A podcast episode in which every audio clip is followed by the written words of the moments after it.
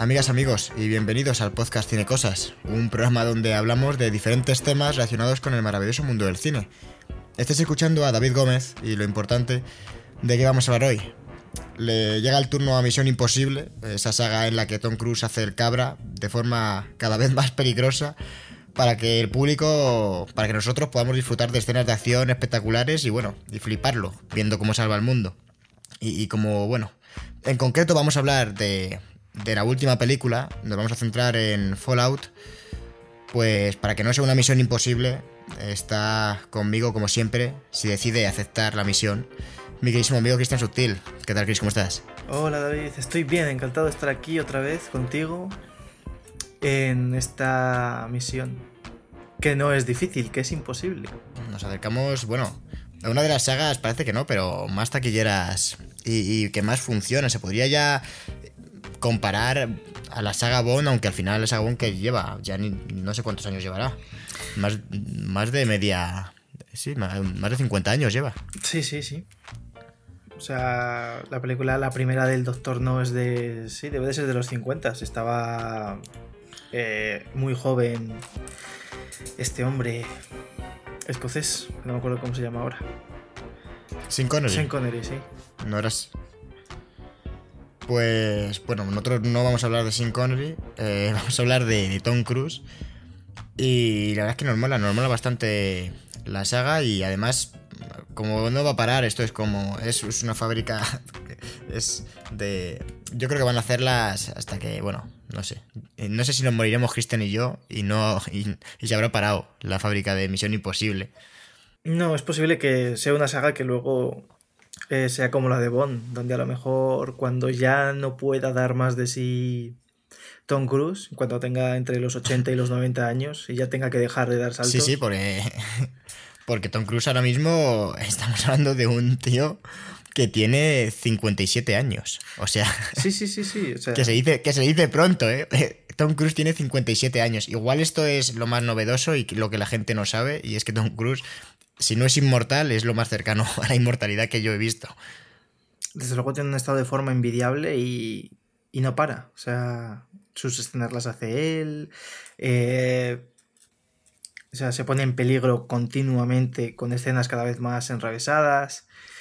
Y, y pase lo que le pase, sigue el tío. Pues yo creo que que es lo que hay que empezar comentando, eh, porque no se puede separar la saga de momento, Misión Imposible no se puede separar de, de Tom Cruise.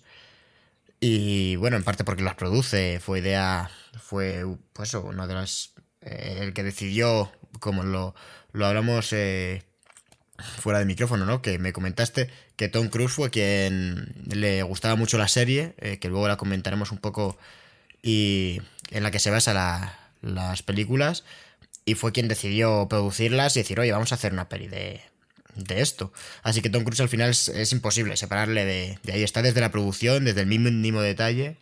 Y, y, al final, yo creo que lo que me gustaría hablar a mí antes, Chris, es de que ahora, bueno, se conoce por Misión Imposible, posiblemente sea, pues sí, la saga más icónica que tiene, pero ha estado en muchas otras películas. Bueno, ya no solo de acción, aquí nos vamos a entrar un poco en la acción, pero ha estado en.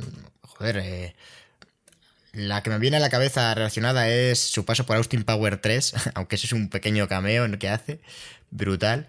Pero, pero ha pasado de, por Top Gun, por Colateral también, en fin. Eh, cuéntanos un poco, Cristian, el, el, paso por, por, las películas de Tom Cruise antes de, llegar a, a, Fallout, sobre todo las de acción.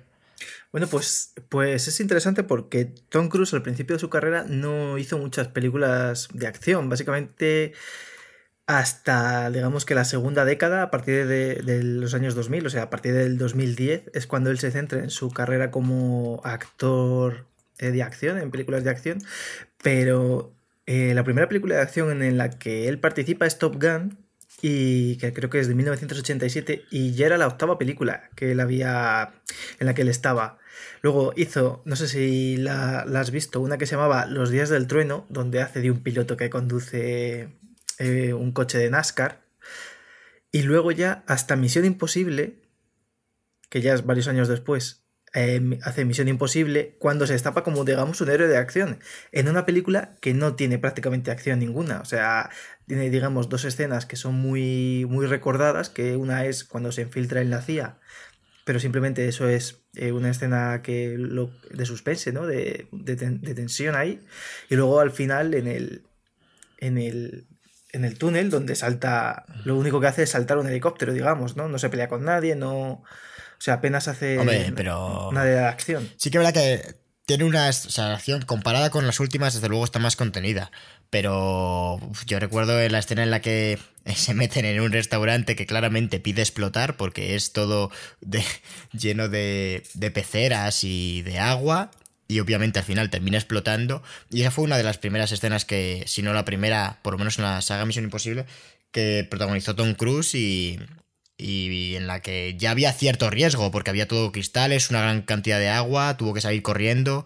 Y, y, no sé. O sea, a ver, sí que verdad que la acción está más contenida. Si la comparas justamente con la que hemos tratado hoy, con Fallout, pues te, te queda, te sabe a poco. Pero, pero bueno, y, y, además dirigida por Brian De Palma, sí. Sí, sí, porque... A lo tonto lo pienso, Tom Cruise ha estado en, con Spielberg, con Paul Thomas Anderson, ha estado con una buena lista de, de directores. Con Coppola, con eh, Michael Mann, con con J.J. Abrams, con... Buah, eh, lo estoy mirando antes y sí que es verdad que. O sea, algo que hay que decir de Tom Cruise es que es un tipo muy profesional.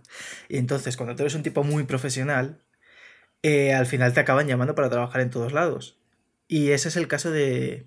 de tanto de Misión Imposible, que se nota que él se sacrifica tanto por el equipo como, como por todos, es su gran profesionalidad. Yo creo que es algo que no se le puede, no se puede decir de Tom Cruise que no sea profesional. Sí parece comprometido el hombre, ¿eh? Sí, Le ves sí. ahí. es que, de hecho, fíjate. Es que todavía no puedo creer que tenga 57 años. Estoy viendo una foto de este año y digo, pero este tío, ¿cómo va a tener 57 años? No, y después, eh, o sea, eh, después sigue haciendo películas de acción, pero las hacía de poco en poco. Por ejemplo, hizo Minority Report. Luego ya hizo eh, Misión Imposible, bueno, Misión Imposible en el 2000.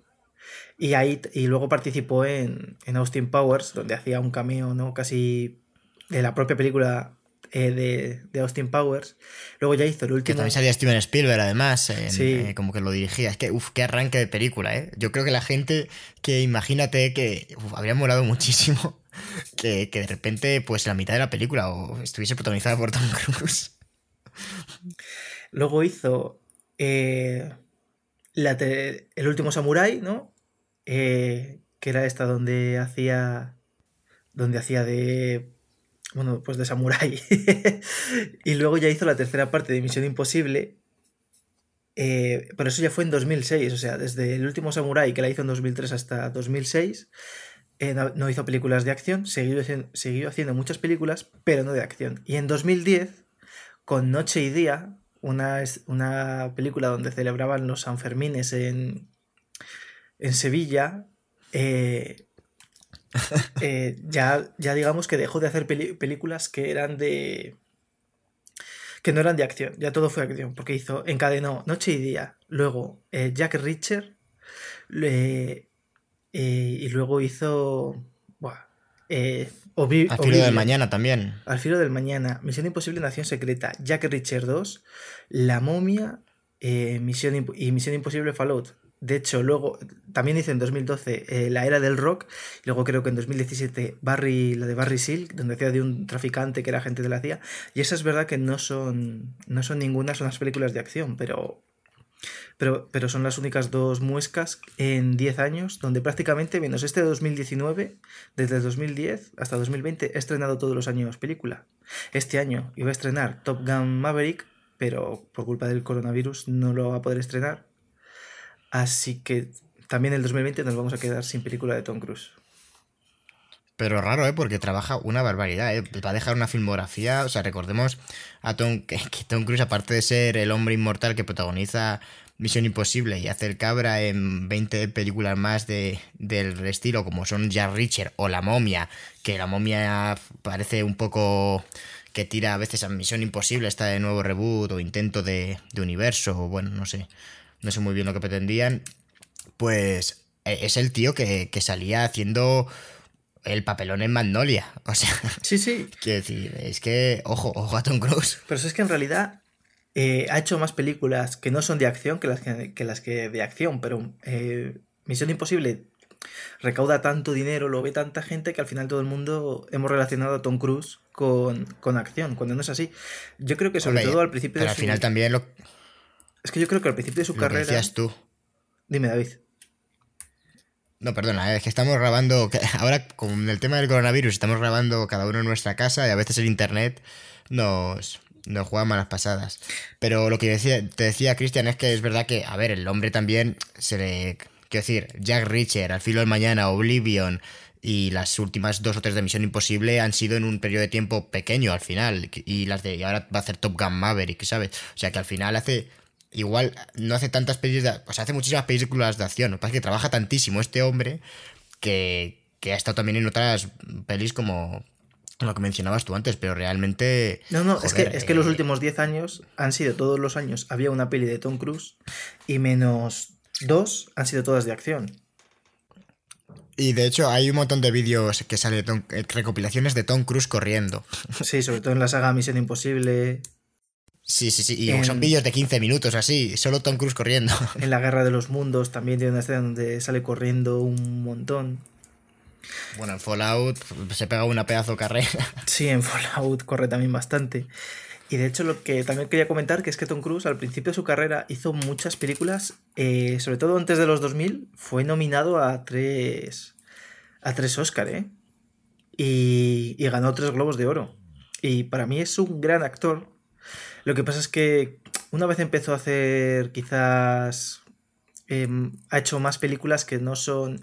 Quizás la de Barry Seal sí que es un poco el típico de, de película que puede ser, o es un biopic donde a lo mejor sí que te llega una nominación al Oscar y tal, que parece que es al principio de su carrera lo que más buscaba, porque, porque hizo algunos hombres buenos, nacido el 4 de julio. Eh, a mí también me gustó mucho en Tropic Thunder. Tropic Thunder hace un papelón.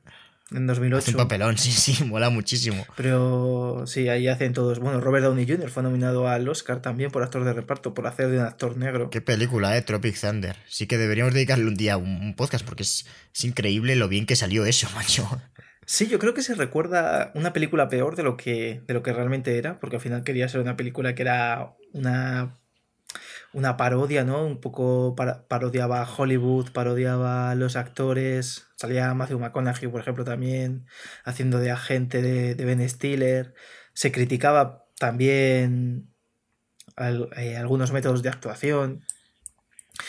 Incluso el personaje de Robert Downey Jr., que en realidad era un, era un actor australiano muy bueno, que había ganado muchos Oscars, y se sometió a un proceso de pigmentación de la piel para volverlo negro. Y, y luego no, y claro, era un actor de método y no se salía del papel en, prácticamente ningún momento. Que es una gran actuación de Robert Downey Jr., la, última gran actuación de Robert Downey Jr. en realidad. bueno, a ver, yo qué sé. Igual, estamos muy acostumbrados, pero Iron Man lo hace bien. Al final, Iron Man es un poco. Bueno, pero es que yo, lo de. o sea, en, en, Tropic Thunder está actuando y en Iron Man se, se pasea eh, recitando algo que. unos diálogos que ya se sabe, pero tampoco está actuando, es él. O sea. claro. Bueno, a ver, ya, pero sí, sí, entiendo la diferencia, pero bueno, efectos prácticos, oye. Sí, sí. Si hacer del mismo, eso le sale bien. Claro, sería increíble, ¿no? que de repente fuese al rodaje y dije, joder, eh, no tienes ni que actuar y es que no sé lo que estás haciendo, pero qué mal, qué tomas más malas, me cago en la leche. Claro, o sea. Y, pusiste ahí acentos raros y de repente, no, no, tú actúas como en tu casa. Y lo mismo saca una, una bolsa de cocaína y mete la cara, tío. no, hombre, a ver, esperemos. Madre mía, con, con su amigo John Favreau. Sí, sí. Pues. No, no, que lo dejo, lo dejo todo. Lo dejo todo. Vamos a ser buenos con Robert. Que el pobrecito. ahora está con el Doctor Dolittle. Ya ves. Es que imagínate. Eh, la, película que jamás reconocerá haber hecho, porque se ha pasado sin pena ni gloria brutalmente. ¿eh? No solo eso, sino que es que yo creo que Robert Downey Jr. estaba tan flipado, en plan de. de en 2015 decir, mira, eh, voy a hacer. voy a acabar mi contrato con Marvel, que son como 4 o 5 pelis. Y ya lo que pasa es que yo creo que no pensaba el tipo que se iba a alargar hasta 2000, prácticamente 2020 o 2019. Y luego ya hago lo que me salga de los huevos porque, claro, tengo aquí cada... Voy a meter en todas mis películas que me voy a llevar un 20% y tal y van a ser un, un éxito de crítica y público. Pues la primera que hace fuera del universo Marvel en años, pumba, un ostión. Y de hecho ya se ha comentado que pero si es que es más famosa casi la versión de Lotte Reiniga, de, de, Doctor Dolittle. ¿Cómo es posible? Famosa, es la de Eddie Murphy, del Doctor Dolittle. Claro, claro, o sea, pero, pero es, increíble, la verdad. O sea, que, haya pasado de, ser el, joder, la punta de lanza del universo de Marvel, el actor posiblemente que más dinero ha cobrado en años, y de repente, ¡pum! a, una peli que ha pasado sin pena ni gloria y que también tenía Ahí tenía Antonio Banderas, me parece, ¿no? Pues puede ser, porque Antonio Banderas también hace cada película que. Eh, que, no sé, que no, se sabe por qué está ahí, no se sabe cómo ha llegado. Y puede que. o sea, no me la he visto, pero si está, me lo creo. También aparecía en una de Bob Esponja haciendo de villano. Igual lo estoy flipando, ¿eh? No está Antonio Banderas, ¿sabes? No está. Pero juraría, juraría que estaba. No, no lo sé, no, no, lo, no lo estoy viendo. Pero juraría que había un actor español, tipo Javier Bardem o Antonio Banderas. Creo que no era Javier Bardem. Puede que Creo que Javier Bardem le tocó hacer la quinta de. La quinta de. de Piratas de Caribe y, y suficiente. Pero sí, sí, que sí que estaba Antonio Banderas. Sí que estaba. Sí, es que yo digo, si le, si le he visto yo en el tráiler Sí, sí, hace más así que, que, sí, sí. No sé, igual hace un cameo, ¿eh? Pero la verdad es que sale, salía ahí entrevistas y, tal. Es como el malo. Ah, sí, puede ser, puede ser. Eh, pero sí que es verdad que, por ejemplo, sale John Cena, que sale la voz. Marion Cotillard, eh, Ralph Fiennes, Selena Gómez, Tom Holland, Rami Malek. Si sale Rami Malek, si, si, tiene, si tiene. Por eso te digo que esta peli es, increíble el dinero que habrán metido aquí, porque tener al, al maldito Robert Downey Jr. tiene que costar un pastizal. Y, y, bueno, y el único que no sale Stone Cruise es que es del que estábamos hablando. Sí, sí, sí. Pero te iba a decir que, que Robert Downey Jr. ha pasado eh, de ser uno de los actores más rentables de Hollywood igual que Tom Cruise, a ser uno de los que menos, con esta pedazo de hostia en taquilla. Ya bueno, pero si lo vuelven a sacar a ver, si el problema es que tiene que saber en, la gente le va a ver si hace pues eso de Iron Man o de alguna movida así pero pero realmente el público mira hizo la de El juez creo que se titulaba Sí, sí. Que parecía una peli que buscaba el Oscar. Y bueno, la gente no va a recordar esa película en, su vida. O sea. Pero yo la recuerdo porque, salía uno de mis actores favoritos, que es Robert Duvall. Que también sale aquí. Comiendo, Comiéndose a Robert Downey Jr. a ver.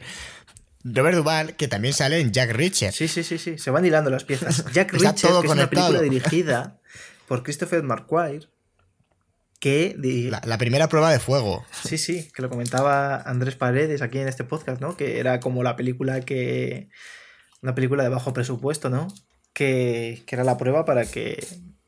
Para ver si estaba preparado para dirigir Misión Imposible 5. Y, desde aquí vamos a hacer un paréntesis porque creo que es interesante, si vamos a comentar Fallout, comentar un poco Jack Reacher brevemente. Porque tú, bueno, sí que la has visto, Chris, no me equivoco. Sí, yo lo vi cuando salió prácticamente. Yo, yo la he visto hace poco para ver, bueno, pues porque salí con ganas. Después de ver mm, Nación Secreta y, y, Fallout, dices, joder, qué buena combinación, ¿no? Este director y Tom Cruise, Christopher McQuarrie y Cruise, es un buen tándem. Y Jack Reacher, a ver, claro, es que igual tenía que haberlo visto en otro orden, ¿no? Primero Jack Reacher y luego la de Misión Imposible. Porque Jack Reacher es un escalón para abajo, ya no solo en presupuesto, ¿eh? Yo creo que, que el guion también es un poco así, no sé. No está mal la película, y de hecho lo mejor que tiene, en mi opinión, son las escenas de acción. Hay una escena concretamente en un baño en la que dos tíos van a darle con un bata Jack Richard, que Jack Richard es un flipado de, de, vamos, de niveles increíbles. Y, y nada, y es, la escena mola muchísimo, cómo está cómo está rodada y, la escena en sí, eh, lo, que, lo que es que se pegan entre ellos, parecen tontísimos. Eh, al final, prácticamente Jack Richard no tiene que hacer nada porque, porque se, se, aniquilan entre, entre ellos dos. Y mola mucho. Y las otras escenas que hay, mira que la acción está muy contenida en la película, parece más casi un, una investigación, hay mucho más diálogo que, que, ocurre justamente lo contrario en, en, las pelis de Misión Imposible, ¿no? Que, que, al final es más escenas de acción largas intercaladas con un poco de diálogo y aquí ocurre casi lo contrario. Pero bueno, imagino que es cosa del presupuesto. Pero tiene cosas interesantes y la serie, yo creo que falla un poco que hay personajes como la fiscal que su desarrollo es cero, de hecho es que, es que está ahí porque tiene que estar, pero realmente no, no vale para nada. Pero bueno, sale el que salió también en el Mandaloriano, Christian, eh, haciendo de malo, eh, que le tenemos mucho cariño desde a, eh, Werner Herzog. Efectivamente, que, te hace, hace un buen papel. Cada vez lo pronuncias de una manera. Yo, claro, yo no quería pronunciarlo yo porque, en fin, si ya digo mal palabras en español, pues cuando ya son como alemanas o no sé de dónde será este hombre, pues tiene que ser espectacular. Pero bueno, que Jack Richard, quiero decir, las escenas de acción están, a me, me gustan. Entonces yo creo que ahí Tom Cruise salió contento porque Jack Richard también la produce Tom Cruise, eh, que de hecho la segunda no la he visto, me la veré. Mm, tengo ganas de verla, aunque, aunque parece que... Mm, pensé que la dirigía Christopher McQuarrie y no la dirige Christopher McQuarrie. Y esto sí me da rabia. No sé quién la dirige, de hecho. O sea, lo miré otro día, pero vi que no era este hombre y dije, ah, qué mal. Yo quería seguir viendo pelis de Tom Cruise y este tío. Pero, pero bueno, me, gusta el rollo de que el protagonista en realidad es, imbécil. O sea, es un chulo que impone su ley, eh, que o sea, es un tío que, has, pues, que estuvo en el ejército de Estados Unidos y ha salido jodido de la cabeza. O sea, y, la película más o menos te lo deja claro. le blanquea bastante, pero, pero sí hay un par de momentos. Hay un momento en el que el tío a los malos, los malos tienen un rehén y amenazan con matarlo. Y si no viene Tom Cruise a, entregarles una. Bueno, ya, ya ni me acuerdo a qué era, a una movida. Tiene que presentarse allí Tom Cruise. Y, va así se entrega las pruebas, porque les va a acusar Tom Cruise de, de todas las maldades que están haciendo.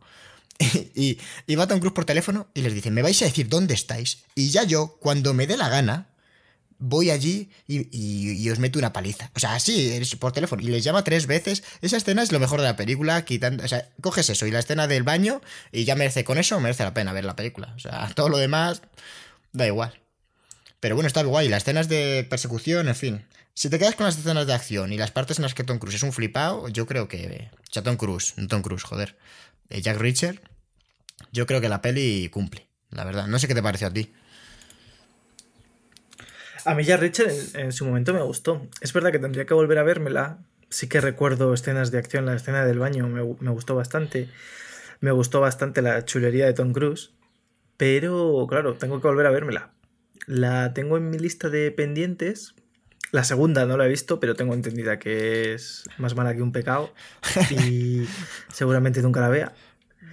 Pero Jack Richard me dejó un gran recuerdo, o sea, a mí me gustó bastante. Me sorprendió, sobre todo porque es una película que yo creo que aquí no se, no se le dio mucho bombo. Yo creo que la cogí de la biblioteca pública de mi pueblo, el mejor pueblo, la mejor biblioteca del mundo. Y luego. Y nada más, o sea, yo creo que, yo creo que está guay. Sí, a ver, si la gente le gusta Misión Imposible y no se ha visto ya Richard, a ver, claramente creo que está bastante por debajo, porque bueno, también presenta cosas un poco distintas, ¿no? El, el, pues el protagonista es una versión un poco mala de. mala no de. de calidad, sino de malvada, ¿no? O sea, parece un poco un tarado. Como si Ethan Hunt estuviera aún más tarado de lo que ya está. y. Y bueno, quitando eso, yo creo que está bien, no sé. Sí, a mí yo te digo, sí que la recomendaría. La verdad. Pues. Pues bueno, hemos hablado un poco del paso de Tom Cruise. Y, creo que es hora de mencionar, antes de, ya meternos con cómo surgió el Misión Imposible y arrancar con Fallout, sí que nos gustaría hacer una mención a cienciología. Porque, porque Tom Cruise. Desde aquí os pedimos que os unáis a la cienciología. no, no, no lo Eso. a ver, ¿cómo puede ser? Tom Cruise, eh, Cristian, tú, tú eres el experto en esto. Tiene. Es, es como el segundo. Eh, tío más importante de, esta. Bueno, que no sé qué es exactamente. ¿Es una religión o depende, qué es?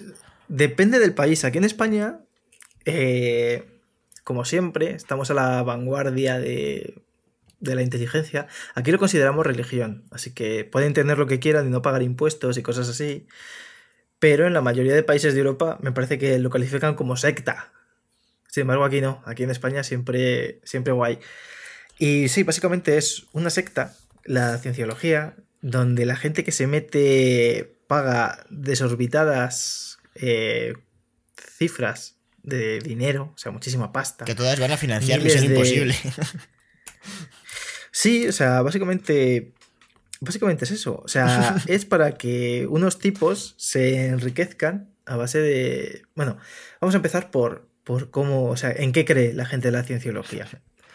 Y básicamente sus creencias son que hace millones de años un caudillo extraterrestre llamado Shenu vino a la Tierra con un montón de, de aliens, tiró a los aliens a un volcán y por si eso no fuese poco, les tiró no sé cuántas bombas nucleares. Y entonces ahora los seres humanos, nuestra alma, son esos aliens que están torturados y, la cienciología, por un módico precio de miles de, de, euros, eh, ellos te lo sacan. El caso es que a la cienciología tampoco le mola que la gente vaya contando estas cosas por ahí. Son muy herméticos con este tema. Porque, claro, cualquiera podría pensar que. esto es una tontería, claro. Cualquiera podría poner en duda esta, increíble teoría. sí, porque además algo tan demostrable como bombas nucleares hace millones de años, ¿no? El caso es que, que Tom Cruise pues debe de creer en esto. Vamos a pensar por el bien de. Supongo que por el bien de. No sé, de. De por cómo queremos a Tom Cruise, vamos a pensar que es idiota y cree en estas cosas. Eh, y no que en realidad es un jodido mangante, que podría ser la otra teoría, ¿no? Porque, porque si no, o sea, no tiene. No tiene perdón de Dios. Básicamente esto. No creo, no sé. ¿Tú qué crees, eh? Desde, a ver, desde este repaso a la cienciología tan científico que hemos dado siempre desde Cinecosa, eh, yo creo que el tío lo cree de verdad. Yo creo que, está tan, que es tan rico que este hombre ya. Que, está loco. Que está loco. A ver, yo creo que. Es, o sea, es que. Bueno, hay que decir que Tom Cruise dice que, la cienciología le, le, ayudó a superar la dislexia. O sea que en ese caso, guay. Si la, cienciología hace eso. Claro, claro que sí. Y es. es que, es que lo, lo mejor es que la cienciología, el tipo que la creó, es un, es un, personaje bastante interesante porque escribió un libro sobre su vida, una autobiografía, diciendo que el tío pues era un héroe de guerra de la Primera Guerra Mundial, no sé qué y no sé cuánto. Bueno, que el tío era, había, le habían hecho homenajes, medallas, todo eso en realidad era mentira. En el ejército no le soportaban porque, porque cuando sacó su esta pues... Pues claro, lo leyeron sus superiores para ver qué decían y resulta que, era todo mentira, que en realidad el tío este eh, de, él no decían nada bueno. Decían que tenía una conducta errática, que era un poco raro, que bueno. Entonces el tío dijo, va, yo quiero ser millonario, pero no quiero pagar impuestos. Así que voy a crear una religión y escribió un libro donde narra toda la mierda esta de Shenu y luego de ello digamos que hizo sus su iglesia y hubo gente que dijo, hostia, esto, esto, esto tiene que ser verdad. O sea, Sí, sí, claro, esto fue en los años 50, que la gente, pues mira, de ovnis y de cosas así, pues sí que como que era más, más creyente, ¿no? Como que era, de repente era todo muy, o sea, los ovnis, el, lo de Roswell, que se estrelló un, en Nuevo México un ovni, ¿no? Y todo aquello, y como que estaba en boca de muchos y, este tío, pues mira, eh, hizo su hizo su agosto, básicamente. Y de hecho, bueno, la peli de, Paul Thomas Anderson, de Master, eh, si no recuerdo mal, iba de cómo se creaba la, iglesia de cienciología, que de hecho estaba bastante guay, con Philip Seymour Hoffman y, y Joaquín Phoenix. Que me estaba ahí, Evans, esta gente. ¿Qué, te pasa? Después de hacer Magnolia, con Tom Cruise dijo, joder, ¿cómo está este pavo? Tengo que hacer una... ¿Cómo, ¿Cómo, has dicho que se llamaba el, el, jefe supremo, de, o sea, el fundador de la cienciología. El fundador no lo sé cómo se llamaba. pero, el que es ahora, el jefe, que es íntimo amigo de Don Cruise, se llama David Miscage o Miscave.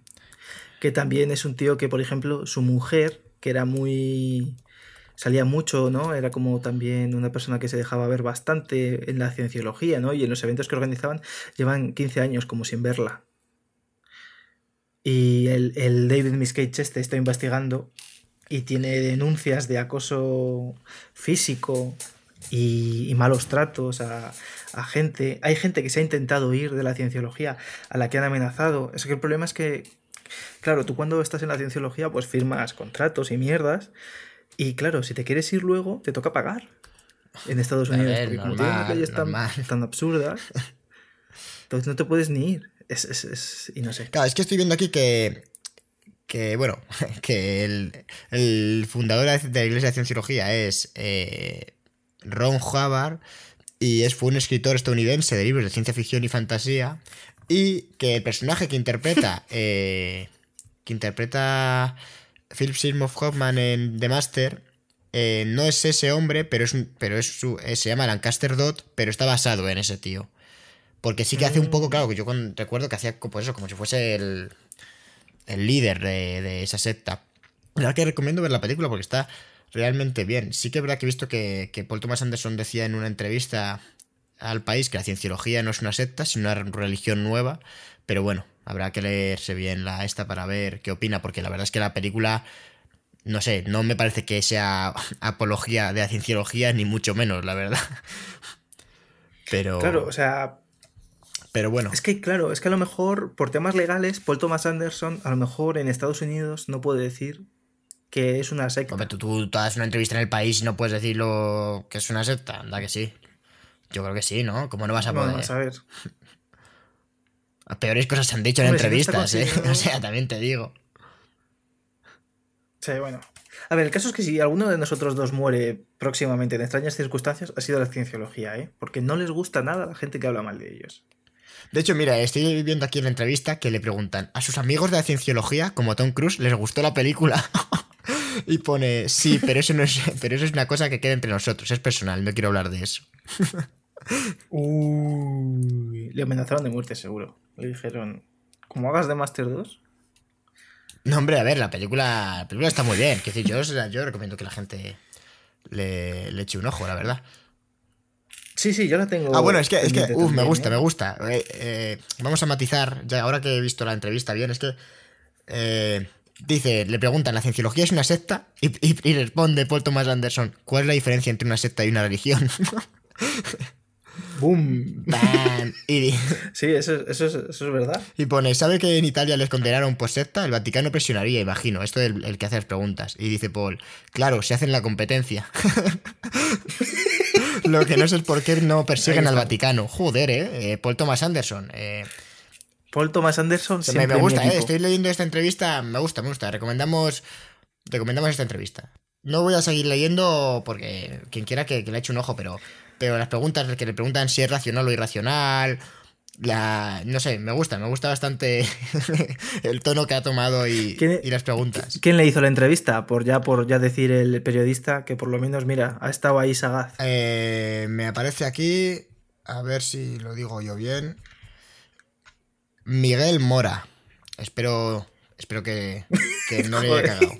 Pensé que iba, pensé que era un nombre en inglés y que ibas a decir, pues un corresponsal en, en- en no sé No, dónde. no, es tal. una entrevista de- dicho del país y digo, pero- Es una entrevista del país, o sea, de- del periódico, el país. Sí, sí, pero, pero has dicho ahí, a ver si lo digo bien, y es Miguel Mora. No, a ver si lo digo bien. Bueno, a ver, aparte de porque yo no sé hablar, por eso creé un podcast, pues básicamente por porque no sabía, aparece aquí como el símbolo de Twitter, digo, a ver si voy a decir un nombre que no es, ¿sabes? Y digo el, yo qué sé. Pero, pero vamos, sí. No, pues felici- felicitaciones a Miguel Mora porque ha hecho preguntas muy pertinentes, la verdad. No, no, sí, a ver, además la película tiene que ser interesante ver, ver, porque seguramente la mayoría de preguntas que le hicieran, claro, es que va de sobre la cienciología, ¿qué te van a preguntar, sabes? Pero, pero me gusta. Ya, bueno, pero... Es que, es que fíjate, voy a leer una última pregunta.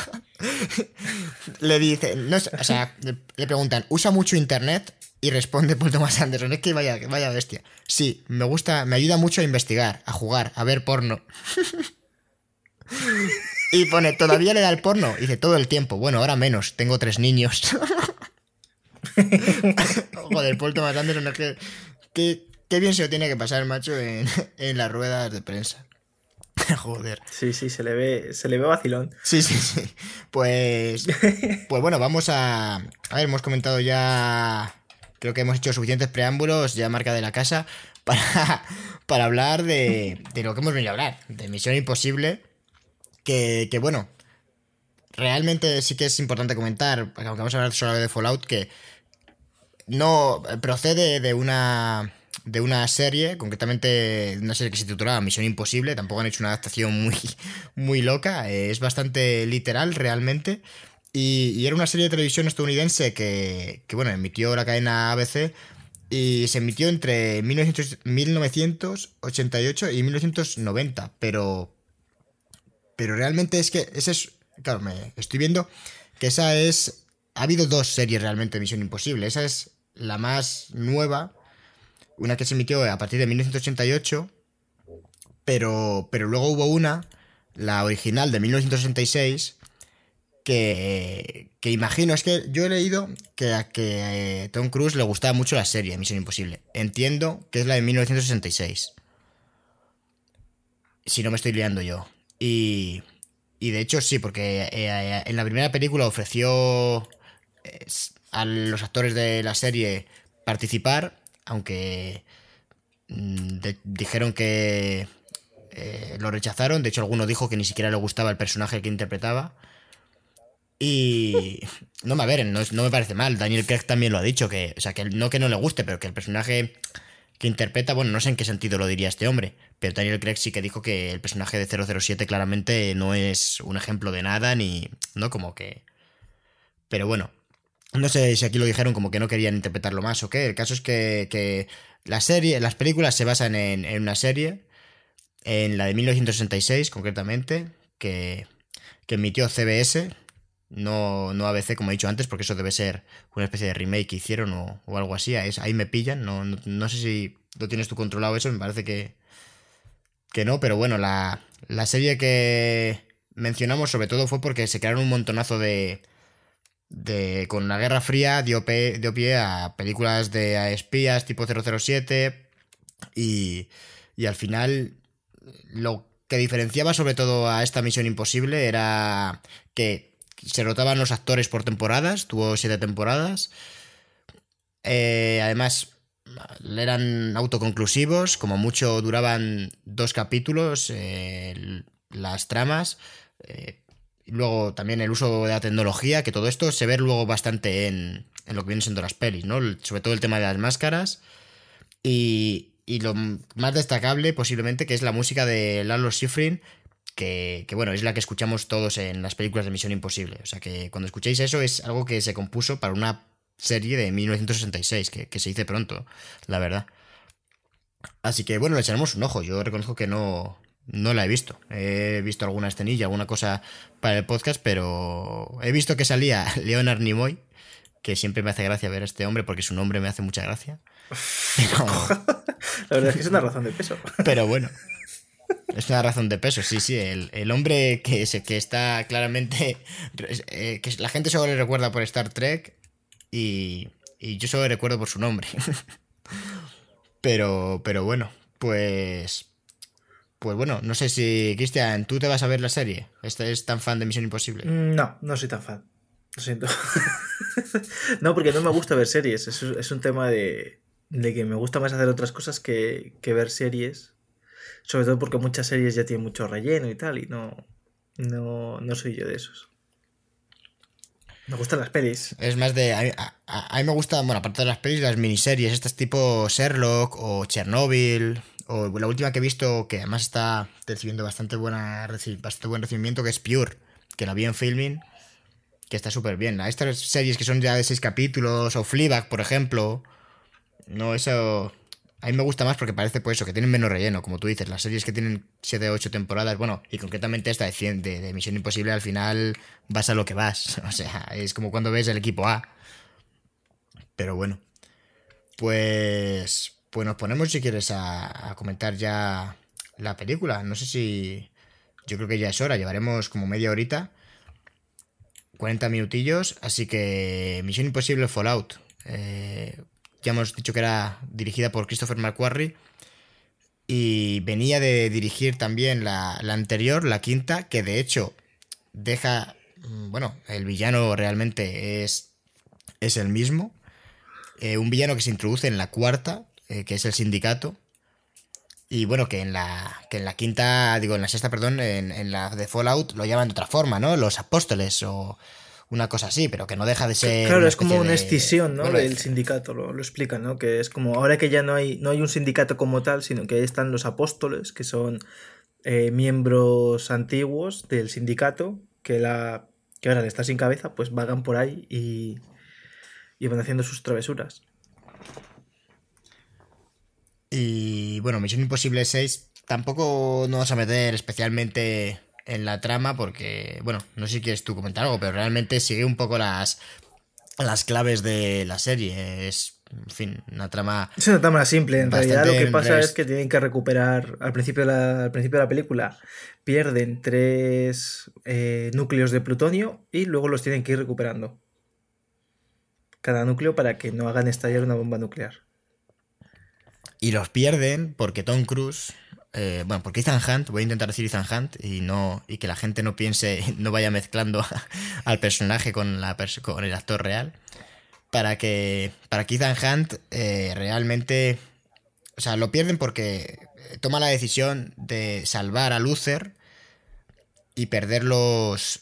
las eh, movidas estas de plutonio algo que luego es lo que, pues, es el desencadenante de toda película, pero que es una de las claves del personaje. El hecho de que, de que antepone Ethan el, la vida de una sola persona inocente a, a, la vida de millones, que luego además se acentúa en una escena bastante, bastante guay, porque realmente es una escena que solamente sirve para desarrollar al personaje, la podían eliminar y no ocurriría nada, no aporta nada a la trama prácticamente, es especialmente por el tema del personaje, que, es la escena en la que salva a una policía parisina y, justamente y pasa por esto. Él al final la están apuntando a, a, la policía, la van a matar. Él está en una tapadera, así que en teoría no puede salvarla porque forma parte de como de los malos, pero destapa su tapadera para, y mata a los malos, o sea que sí que mata gente. No vamos a decir que Tom Cruise no mata gente, no es Batman. Ethan Hunt. Hunt. Eso, Ethan Hunt. en, mi mente son la misma persona, yo lo siento. Yo tengo una teoría y tengo la teoría de que Tom Cruise es en realidad Ethan Hunt y que está metido en la movida de cienciología para descubrir sus secretos y desarmarla por dentro. O sea que realmente el FMI existe y, y todo es todo es un juego de máscaras. O sea, yo no tengo pruebas, pero tampoco dudas, la verdad. No veo, yo, veo a Tom Cruise en, entrevistas y digo, es que está claro, está claro que eso es una máscara. O sea, hay algo ahí raro. Pero bueno, no sé qué. Hombre, el, F, el FMI existe de verdad, ¿eh? Es el Fondo Monetario ¿Ah, Internacional, sí? Una organización ah, malvada. Todo lo contrario al FMI de Por un momento me, he quedado flipado, ¿eh? O sea, cuando has dicho. Hostia. Qué tonto estoy, madre mía. ¿Cómo se nota que es domingo? Pues. Pues a ver, la verdad es que a mí Mission Impossible Fallout es la que más me gusta de la saga. Porque yo creo que mantiene un poco los. Eh, los códigos que, que tiene. Pues eso. Que se han desarrollado a lo largo de las películas, bueno, que realmente ya marca la primera de Brian De Palma, porque al final, al proceder todo también de la serie, pues muchos proceden de la serie, pero, pero esos códigos pues son desde los créditos iniciales en los que se van viendo eh, un poco planos de la propia película y, bueno, siempre suele ser a, a, través de como de una mecha. Eh, también el uso de gadgets de espías, o concretamente el uso de máscaras, porque hay un montonazo de, ocasiones en las que se engaña al espectador y, de repente se caen las paredes y descubres que todo es un montaje, o que de repente una persona en Fallout concretamente, bueno, va a haber spoilers, como hay siempre en este podcast, en Fallout concretamente hay un momento brutal que creo que a ti te gusta mucho, Cristian, que es en el que están en, una especie de catacumbas o de túneles y engañan al malo. Y hay un juego de máscaras para destapar que Henry Cavill es, malo, algo que también te dicen prácticamente, o sea, te puedes enterar a la hora de película, justamente después de eh, cuando habla con, con la jefa del, del FBI, o bueno, no sé, hay tantas, tantas movidas que no sé la jefa de quién es, pero, pero la jefa de, del actor, del personaje que interpreta Henry Cavill, que no sé cómo se llama.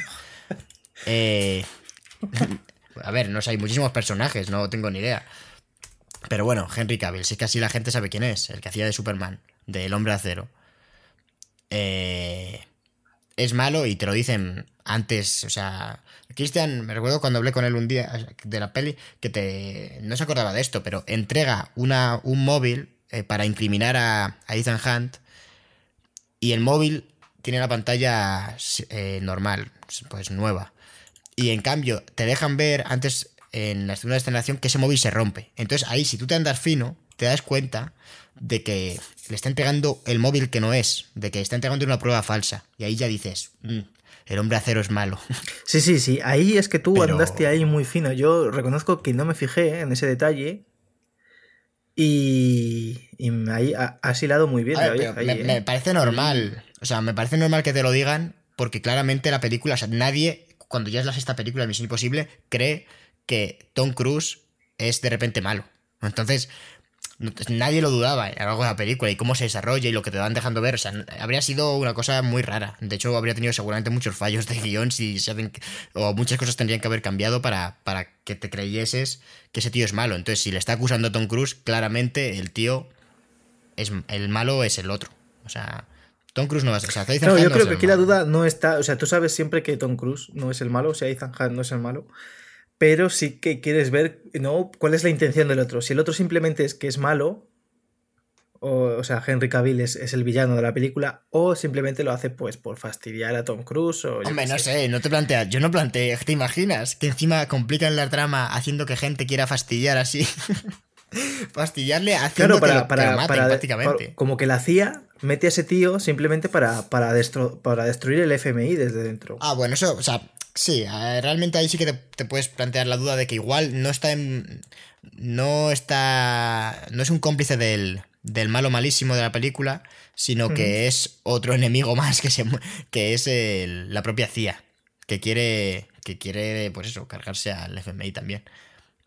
Pero bueno, no sé. Realmente lo que yo creo que la película funciona muy bien porque eh, los títulos de crédito, o sea, el Mm, me fijé en que el, título de el nombre de Christopher McQuarrie aparece a los 22 minutos de película o así, si no me equivoco, que esto es súper tarde.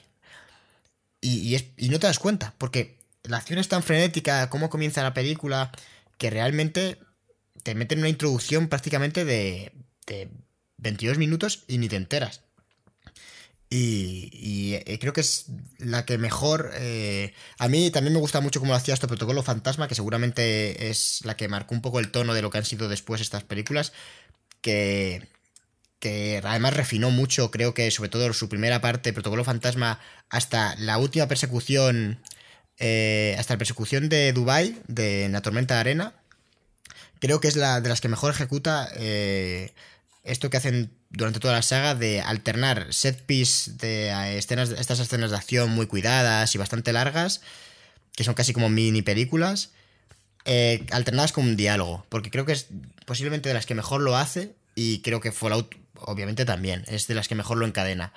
Y creo que aquí está la clave de, las películas, lo que hace que funcione realmente, que sea que, que al final la excusa es ver escenas de acción, quiero decir, esto es creo que yo por lo menos lo concibo así, la trama tiene que estar bien, pero al final es algo más secundario, vas a ver la acción y que lo hagan de una forma que cuando no hay acción sigas teniendo el interés, porque pues eso, porque estén bien hiladas, eh, gracias al guion o, y, demás, creo que en Protocolo Fantasma y en esta última es en la que mejor lo hacen y, y es lo que hace que funcione muy bien. Lo que pasa es que esta, pues bueno, no sé, ¿con qué escena te quedas tú de las de, acción de la saga? Porque realmente yo creo que me he quedado con, con la escalada al Burj Khalifa en Dubai, ¿eh? es brutal.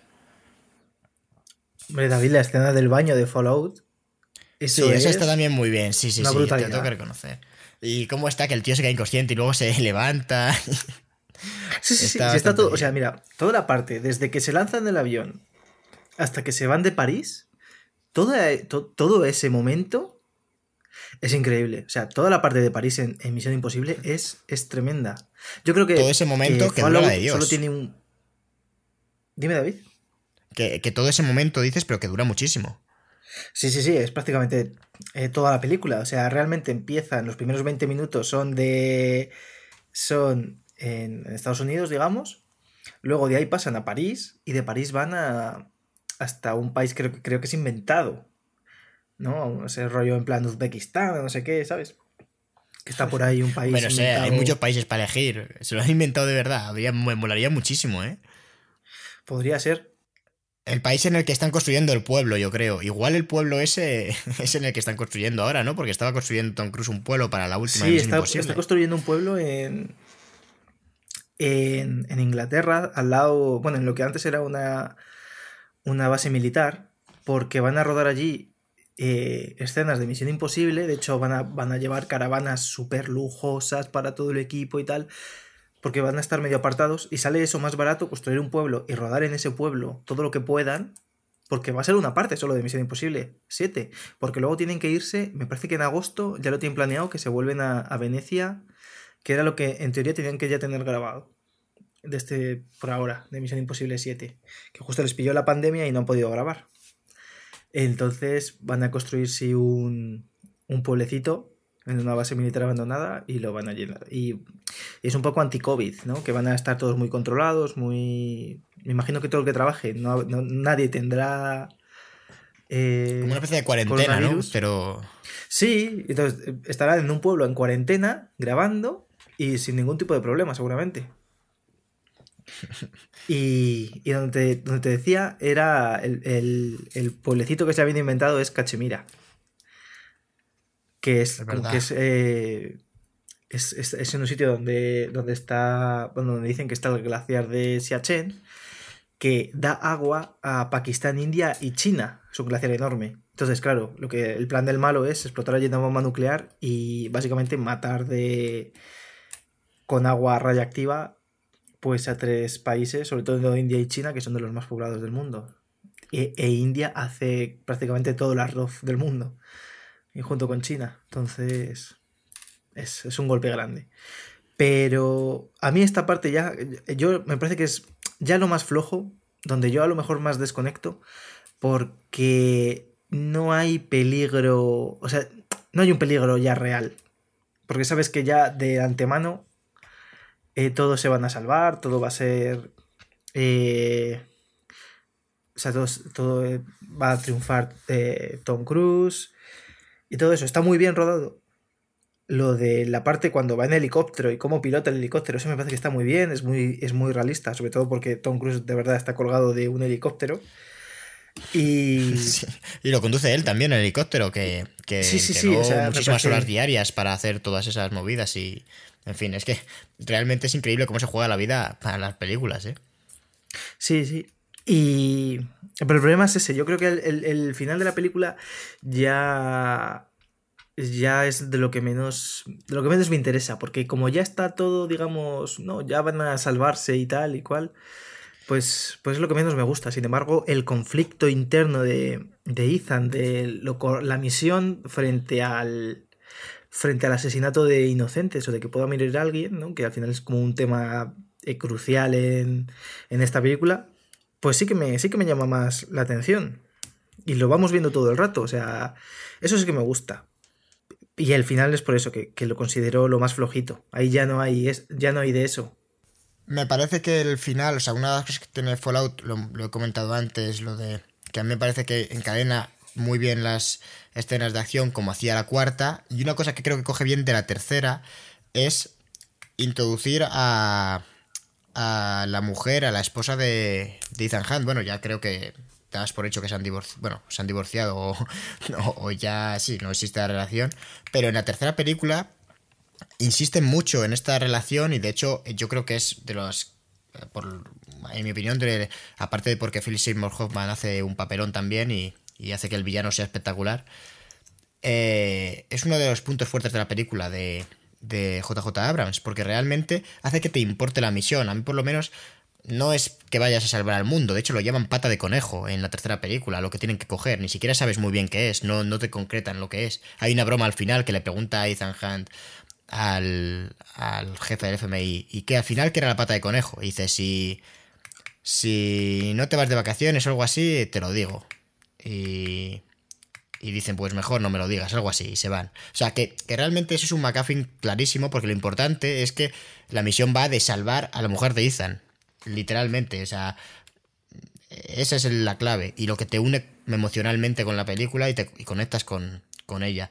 Y en esta película lo recuperan, pero solo para la parte final. O sea, es como ese eh, bala en la recámara que se guarda Christopher McQuarrie, aunque ya sospechas algo, porque si no recuerdo mal, el primer plano de la película era como una especie de visión de Tom Cruise en la que se está casando con esta mujer y el malo es el, el cura y hay una explosión nuclear, ¿no? Eso es muy raro, pues realmente da a entender como que, que Ethan Hunt tiene poderes para ver el futuro porque aparecen ya como en, en la última localización, es un poco extraño.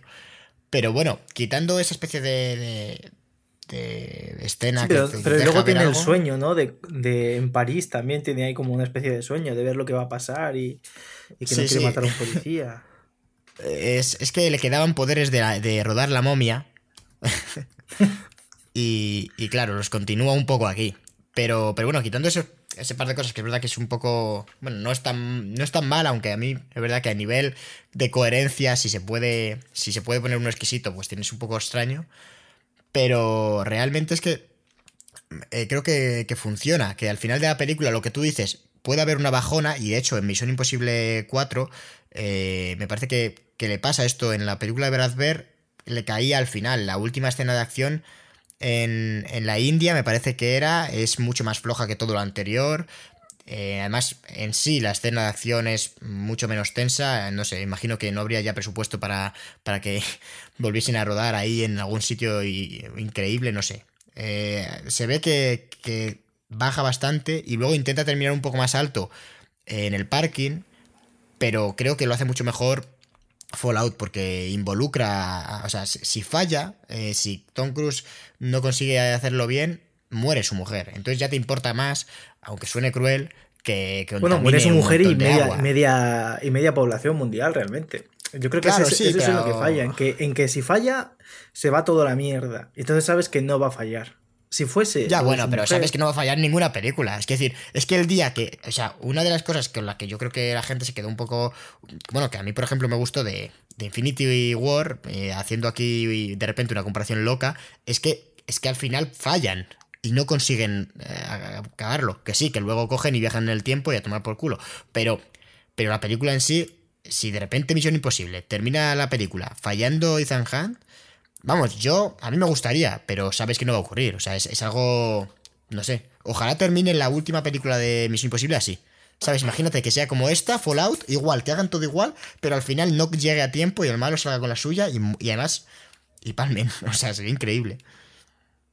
Pero bueno, la tercera. Por ejemplo, Misión Imposible 3 lo que hace es que ya en los primeros cinco minutos te ponen la tesitura de que Ethan Hunt no ha ganado. Y eso le ha costado la vida a su mujer.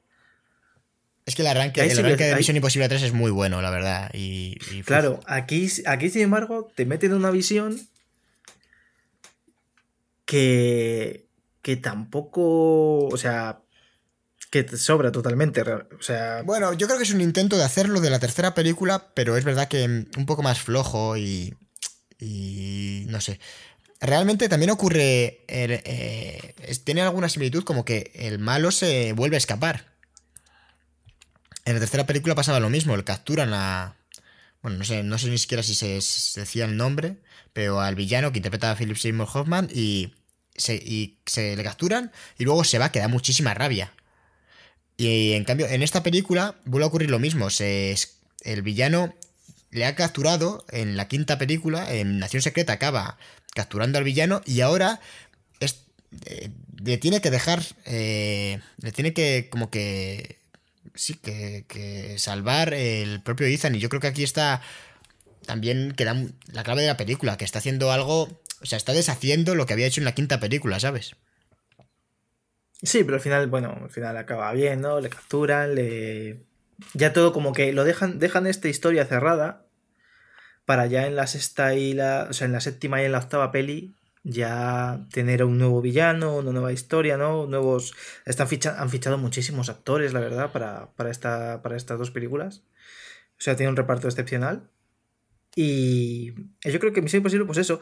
O sea, la, sexta parte creo que es, es, increíble. O sea, no sé qué podemos ver eh, que nos pueda sorprender en, en, las próximas dos películas, a lo mejor, yo que sé, Tom Cruise saltando un edificio de verdad, sin paracaídas, sin cuerdas, ¿no? Que, que, yo qué sé, o sea, mil movidas.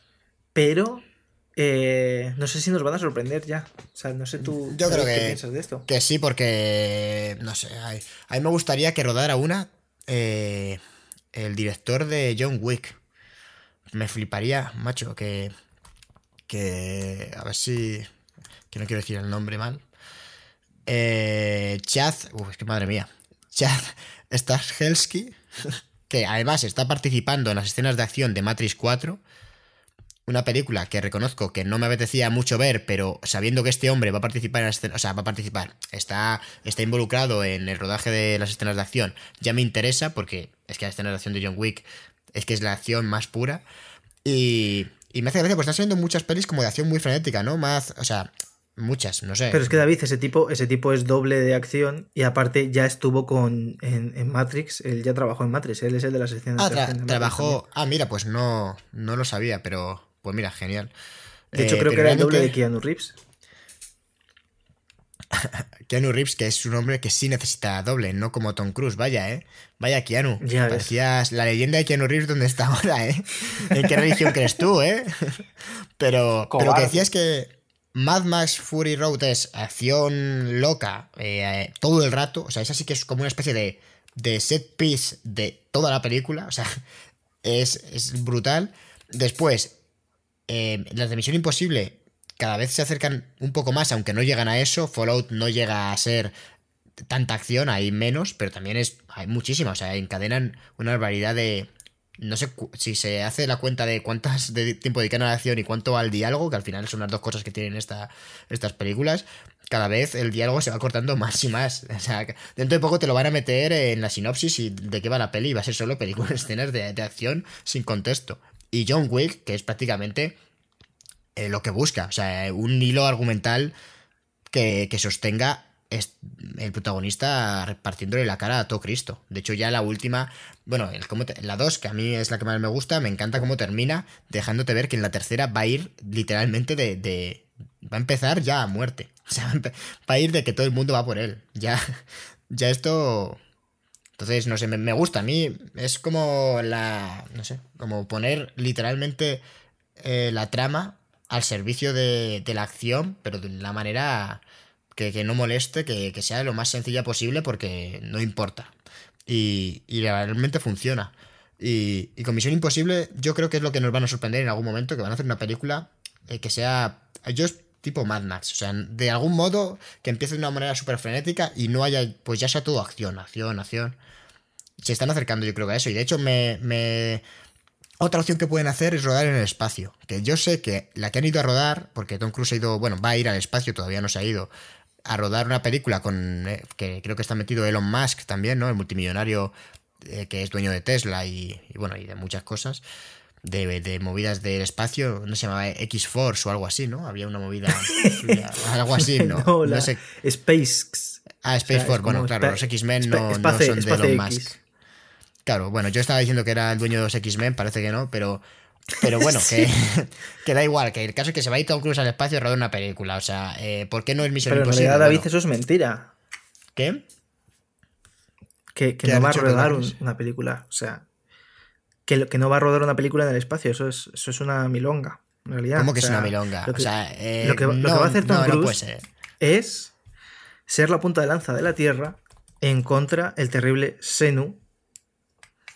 Que para que no destruya la Tierra, Tom Cruise va a coger, va a ir al espacio, se va a enfrentar a él, seguramente sin, sin él resista el frío del espacio y tal, sin traje de, de- de- astronauta y nada, él saldrá y se liará a puñetazos y patadas, destruirá al terrible Senu y después todo eso, mediante un complejo de sistema de cámaras y poleas, todo eso se grabará y eh, lo venderán como una película de acción que hará millones, que donará a los niños pobres, Tom Cruise. Y encima, claro, diremos todos, qué buena película, los niños pobres tendrán dinero y la humanidad habrá, estará en paz porque Tom Cruise nos ha vuelto a salvar. Ya era hora de que hiciesen eso, la verdad. O sea, ¿qué opina Elon Musk de la cienciología? Eso es una pregunta, creo que es más importante de lo que creemos. ¿eh? Es que. hay, que tener, mucho cuidado, porque si tú. O sea, yo me. Yo no sé si he ido alguna vez. Pablo, o sea, Pablo. O sea, Tom Cruise ha ido a, a ver a Pablo Motos alguna vez al hormiguero. Seguro. ¿No te suena a ti? Seguro. no, lo sé. Es que yo veo a Pablo Motos muy capaz de decir alguna chorrada de la cienciología y que Tom Cruise en directo le parte el cuello. No, no creo, ¿eh? Tom Cruise es demasiado simpático. O sea, se reiría y diría... No, no, no, Tom Cruise, he visto yo entrevistas donde cuando le mencionan la cienciología ya torce el gesto, ¿eh? Sí, uff, yo me esperaba que, siguiese la corriente en plan jajaja y, y, dijesen ejecutar, ¿sabes? Con sus poderes mentales. No, no, no, no, no, que Y luego llegan y, y, raptan a Pablo Motos, un grupo de gente, y le ponen una bolsa en la cabeza y se lo llevan y lo envían al espacio. a que se lo coma el pavo ese. pues, pues debería ir, debería ir Tom Cruise al hormiguero, la verdad. a ver, a ver qué pasa. A ver si utiliza ahí pero bueno, que antes de faltar el respeto a más gente, eh, Misión Imposible en el espacio es posible. Quiero decir, suena, un poco así, pues, pero... pues, mira, te voy a decir una cosa. Sí que hay decía, Tom al hormiguero, ¿eh? Que sí, hombre, claro que sí. Al hormiguero ha ido todo Cristo. Y varias veces, que es lo peor. pero... Pero ¿quién te ha dicho a ti que Pablo Motos no es eh, en realidad el jefe de cienciología? Mm, claro, bueno, no se puede y barrancas también podrían ser de la Es todo un juego de máscaras, es imposible saberlo. Sí, sí. Que...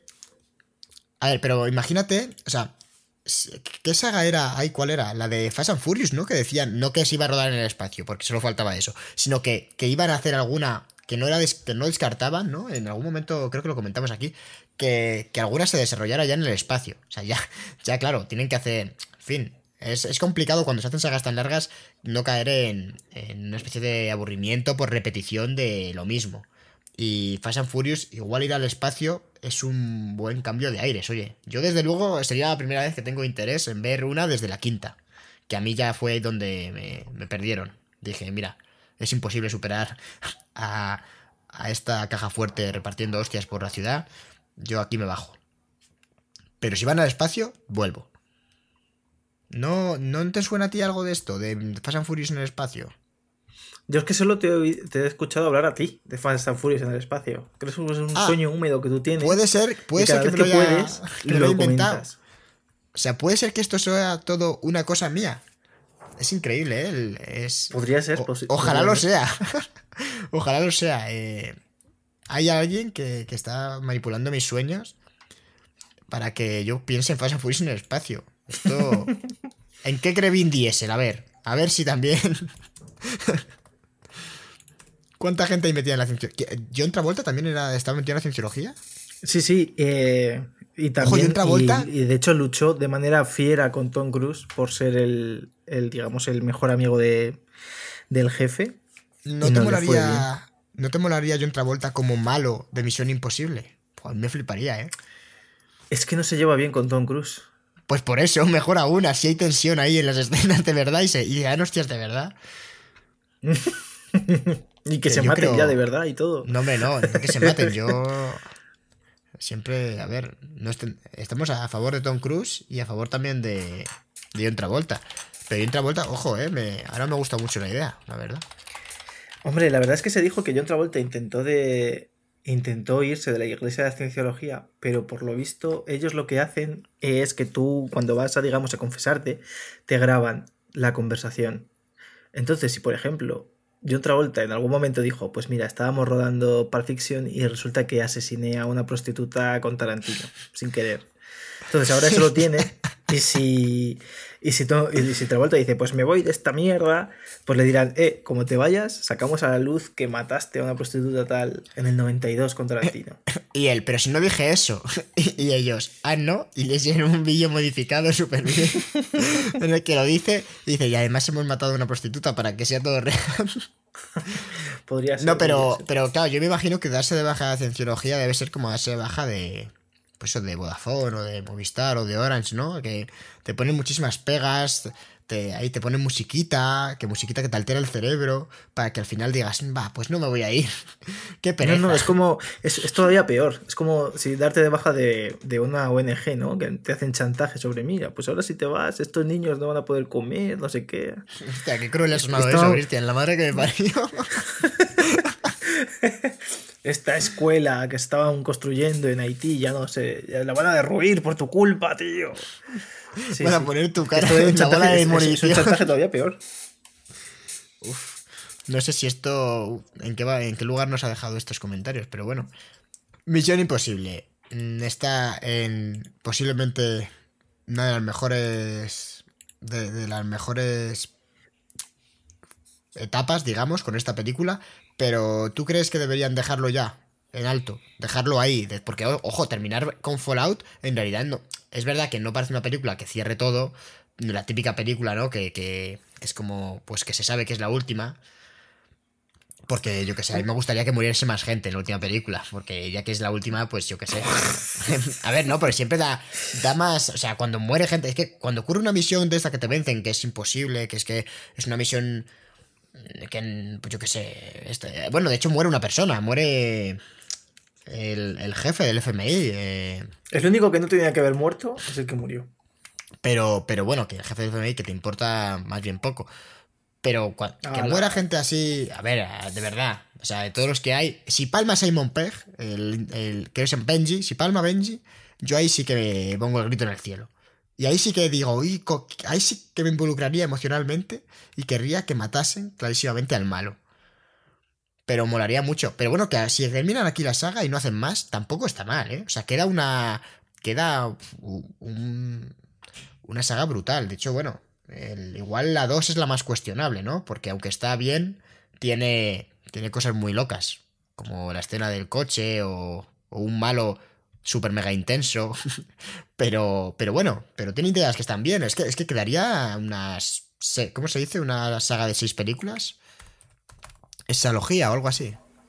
Eh, supongo que iba a decir sexología, pero no. No, no, no, exología. Ah, mira, pues he acertado. la, suerte, está conmigo hoy. Pues. Sí, sí. Yo creo que quedaría bien. ¿Tú quieres que sigan haciendo películas o que paren Sí, sí, yo por mí, yo por mí que sí, que sigan. Si van a ser como esta, sea, si yo creo que tampoco pueden, no pueden mejorarlo, lo único que pueden hacer es empeorarlo.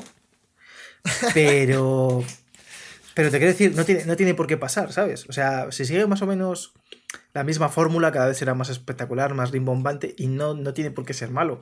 De hecho, sí, yo creo que sí que pueden sorprendernos. Incluso a lo mejor un cambio de aires de Tom Cruise o a lo mejor alguna especie de spin-off con otro agente puede ser, puede revitalizar la saga. Pero no, tampoco lo necesita. O sea, te quiero decir, pueden seguir haciendo esto. O sea, yo Misión Imposible 7 y Misión Imposible 8, yo sí que las quiero ver. Sí, hombre, es que yo también te deja con muchas ganas, la verdad. Y.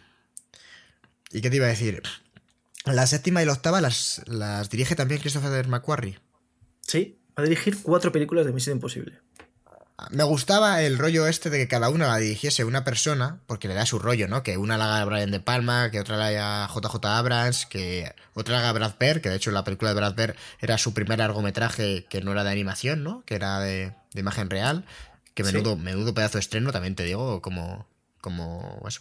como arranque en, este tipo de películas.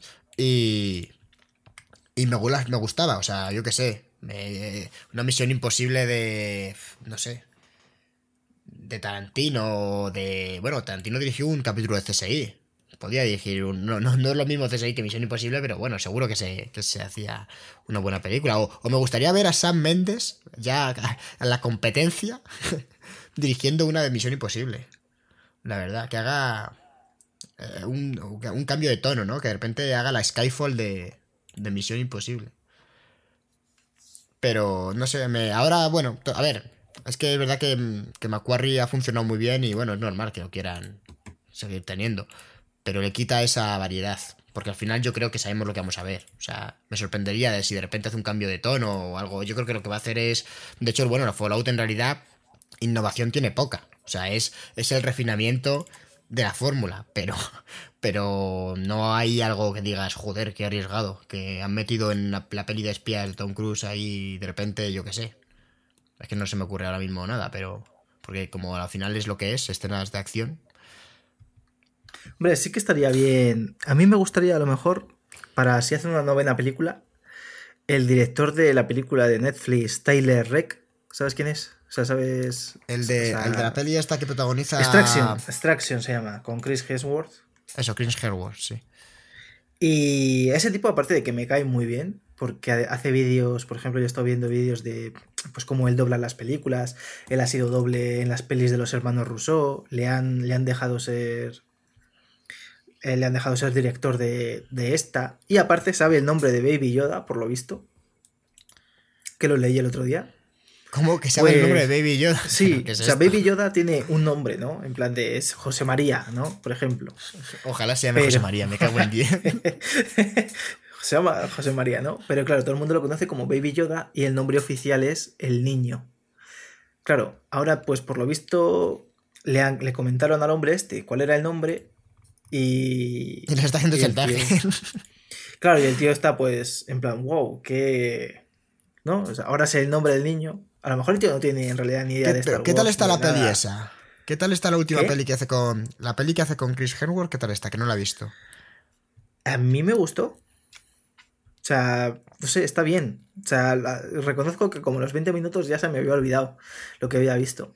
Pero, tenía una escena de como súper larga de una especie de plano secuencia, algo así, ¿no? Sí, tiene un falso plano secuencia bastante chulo. Lo que pasa es que la fotografía, o sea, a nivel de colores, es todo como verlo todo como con gafas de sol todo el rato. O sea, es un amarillo asqueroso que no está, eh, eh, en, México imagino que están, ¿no? Si está ese amarillo. No, no, eh, es, en la India, es, literalmente color ah. curry.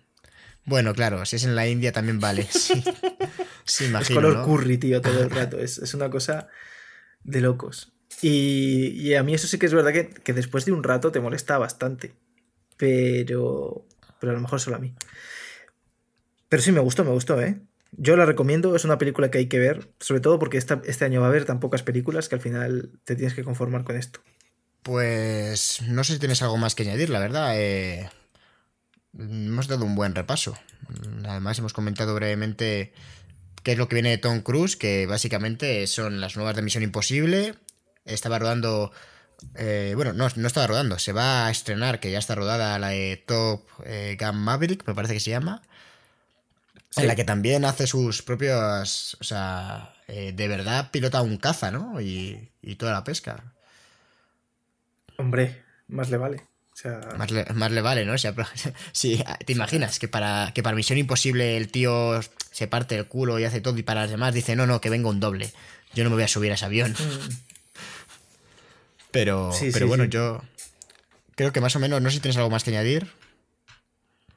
No, mira, pues antes de lo que hemos estado comentando de que Tom Cruise había ido al hormiguero, pues hace poco la actriz Elizabeth Moss, que, hizo la peli del hombre invisible, esa mujer también es eh, miembro de la cienciología, es una firme defensora y fue al hormiguero. Y Pablo Iglesias no le, o sea, Pablo Iglesias no, Pablo Motos no le hizo ninguna pregunta sobre la cienciología.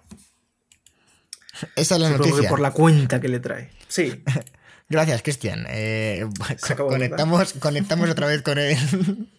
me, ha gustado, me ha gustado. Pues, pues bueno, yo creo que, podemos cerrar. Tampoco animamos a que la gente no se haya visto Misión Imposible, si es que hay alguien se la vea, porque, porque hacen un, un buen ejercicio de estilo y, y, desde luego van desde la primera Misión Imposible de Brian De Palma, que igual es un poco más de rollo suspense, ¿no? Algo, algo que, un thriller que acaba siendo en, en Misión Imposible 6 ya directamente acción, y bueno, yo creo que a partir de la cuarta, ¿no? Acción, el suspense se diluye bastante y, prima la espectacularidad. así que, bueno, como siempre, a, a, todos los que han llegado hasta aquí, muchísimas gracias. Eh, Recuérdales, Cristian, dónde nos pueden seguir, dónde pueden escuchar las tonterías que desde aquí digo que la mayoría de cosas, si no todas, las dice Cristian por las redes sociales. Eh, bueno, pues nos pueden seguir en arroba cinecosas en, Instagram, arroba cinecosas guion bajo en Twitter. Eh, si buscan cinecosas en, en Google, pues seguramente nos encuentren en Evox, en Spotify, en Google Podcast, en Anchor, eh, y en Apple, en Apple también estamos. Y nada más. Pues, pues nada, Chris, muchas gracias por acompañarme. Nada, a ti, David, por invitarme a tu programa por segunda vez en dos días. No lo vas a contar, bueno, gente. No, no, ¿quieres contarlo? Bueno, eh, básicamente que este programa es la segunda vez que lo rodamos, porque que lo rodamos, ojo, eh, que qué importancia nos da y somos una película. Que es la segunda vez que lo grabamos, porque, porque bueno, nos salió una cosa terrible. O sea, lo vamos a guardar un día por, y lo dejaremos, yo lo dejaré programado para el día que me muera, se publique ese podcast. y, ¿Estás más contento con el de hoy? Yo diría que sí. Vale, pues ya está. Yo estoy igual, la verdad. no sé si se Cristian como compañero de podcast, es, mi consejo de vida. Pues nada, Chris, muchas gracias por acompañarme. Y... Gracias a ti por invitarme a tu programa. a nuestro programa. Bueno, gente, pues esperamos en la próxima. Hasta otra. Adiós.